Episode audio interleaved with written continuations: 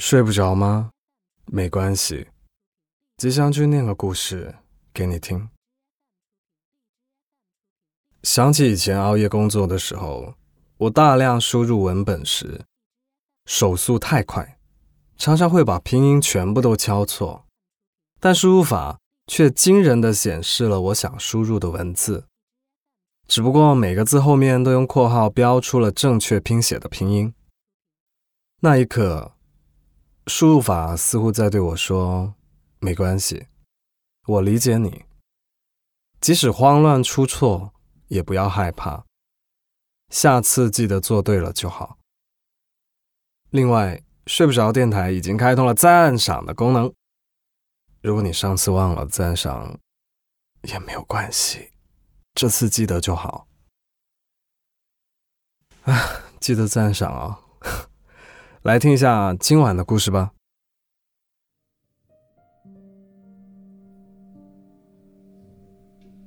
大学同学来北京开会，地点在很远的郊外。如果要来找我相聚的话呢，车程要一个半小时。他很懒，不是那种做事上的懒，是对任何事情提不起兴趣的懒。不过在大学的时候呢，我们两个的关系最好，于是不负期待，他坐了一个半小时的车来见我。一见面，两个年过三十的男人，好像在大学的时候那样，以熟悉的方式打招呼，彼此身上都比以前多了很多赘肉。他的发际线隐约向后移了一点。吃饭的时候。我跟他说了我工作上正在面临的压力，之所以一直是我说，就是因为他懒，只是配合着说话，很少主动。他慵懒的状态常常让我怀疑，他是否懂得焦虑或者绝望。下午坐在咖啡馆里，他对咖啡一点兴趣都没有，脸上露出困意。可是我也找不到任何他感兴趣的地方可以去。我们之间的话题不像刚刚吃饭时那么多了，只是有一搭没一搭的聊聊熟人的近况。他偶尔翻看手机里儿子的照片和视频。一般这种情况下呢，我就会提议各自回家吧。但我跟他太熟了，他不对我掩饰，我也不对他客气。两个人难得一见，我晚上又要赶火车，不能那么早就散了，所以我们两个在咖啡馆的沙发上面对面的坐了两个多小时。他说他在家有空就只想躺在床上，什么都不想做。我这么说，我这位大学同学呢，倒不是想给大家留下他毫无追求的印象。事实上，他对要做的事。尽职尽责，只是不会有那种所谓的紧张活泼。该来的来，该做的做，天塌下来不关他的事。十二字总结他的习惯就是：不主动，不忧心，不痴迷，不纠结。在他身边，必须他处理的事情就去处理；不在身边的。就不要绞尽脑汁，伸手去够了。备受批判的一眼望到头的生活，在我这位大学同学的眼里，似乎不是什么问题。他才不想折腾自己去追求所谓的精彩多元的人生的可能性。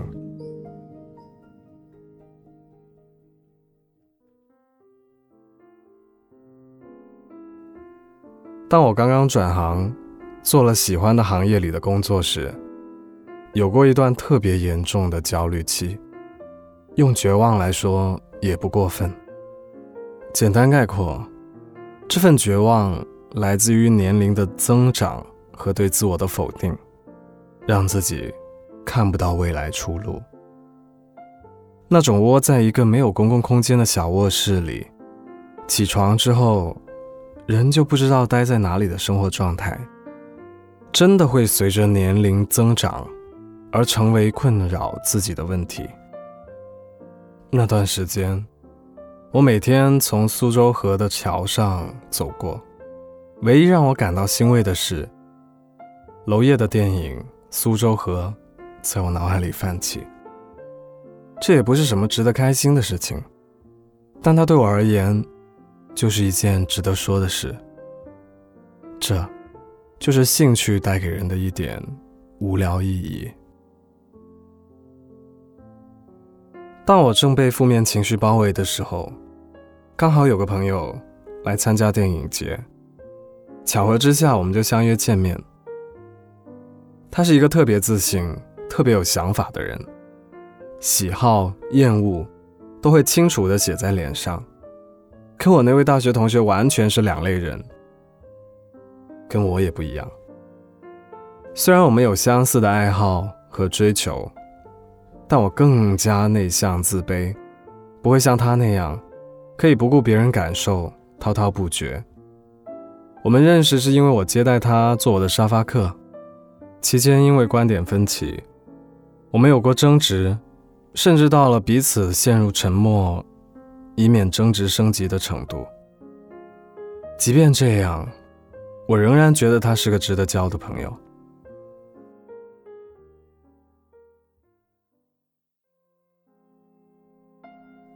在上海的那次相聚，离我进入新行业已经过去半年多了。我渐渐适应新工作，正在往好的方向发展。几个来看我的好朋友也都发现我的状态改善了很多，不像之前那样一脸愁容。这位来参加电影节的朋友，当然也发现了这点。看到我后，说我不像网上的那样丧。就像我说的，他是个特别自信的人，喜怒形于色。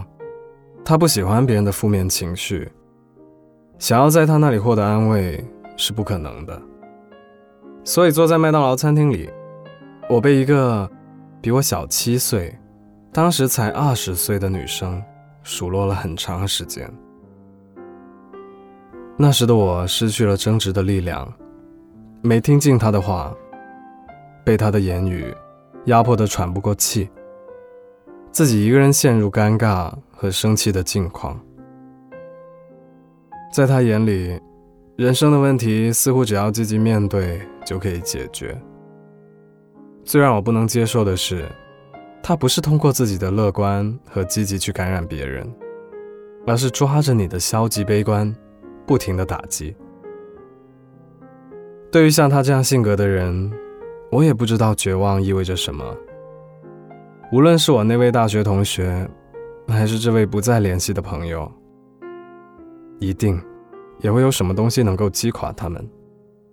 他们可能有过绝望的时刻，只是表现和处理的方式不被我察觉。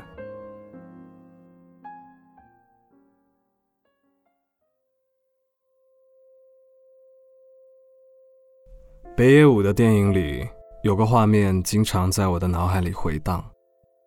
他扮演的角色，面无表情地盯着小混混，或是软弱的老实人。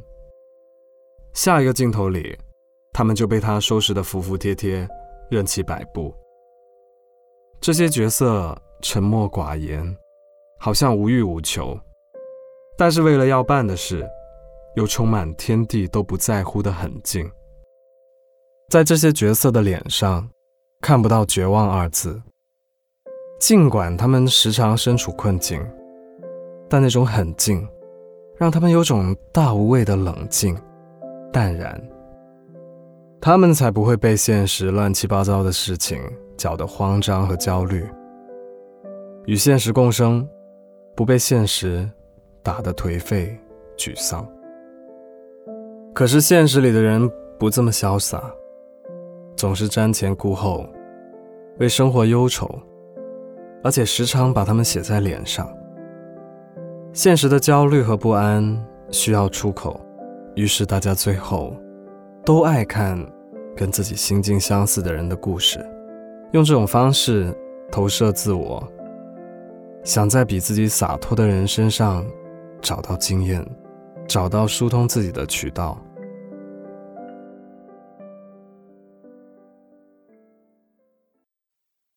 今天晚上的故事念完了做不到的可以尝试去做失败了就再尝试实在不行也可以放弃啊。你不需要逼自己非要成为什么样的人或者非要做到某一件事，想做的事情去做，太难就放弃吧。没有什么能比我们快乐的活着更重要了。我是吉祥君，依旧在 Storybook 睡不着电台等你，晚安。